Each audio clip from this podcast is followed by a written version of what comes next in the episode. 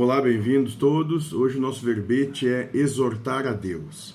E vai dar um pouquinho de pano para manga, então dá uns dois ou três vídeos, então vamos começar. A pergunta feita para o mentor da casa: e como exortar a Deus?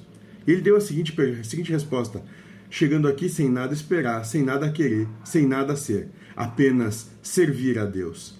Se tu condicionares alguém, não há amor, há condicionamento, há uma vontade de ganhar sobre qualquer aspecto, e isso para qualquer tipo de relação. Enquanto houver condicionamento, não há amor. Bom, então a gente já vai poder entender aqui o que, que é essa. O que ele, ele trabalha muito com isso, questão de exortação.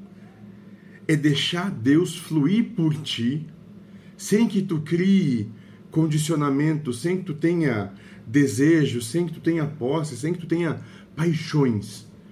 É acompanhar a vida no ritmo dela, de acordo com o que é necessário para ela. Essa é a exortação a Deus.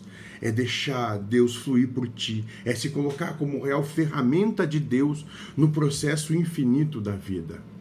Mas para que tu possa fazer isso, para que isso possa se tornar em realidade na tua existência, tu tem que abdicar das tuas vontades.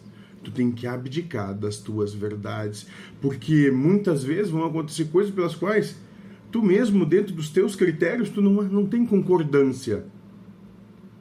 Mas quem somos nós para querer colocar regras na obra de Deus? E a partir disso, quando nós conseguimos dar essa entrega toda, bom, as coisas tornam muito mais simples porque a vida se torna simples, as coisas se tornam tranquilas e pacíficas, e nós deixamos de viver, travar essa guerra com a vida. E assim, nós somos felizes.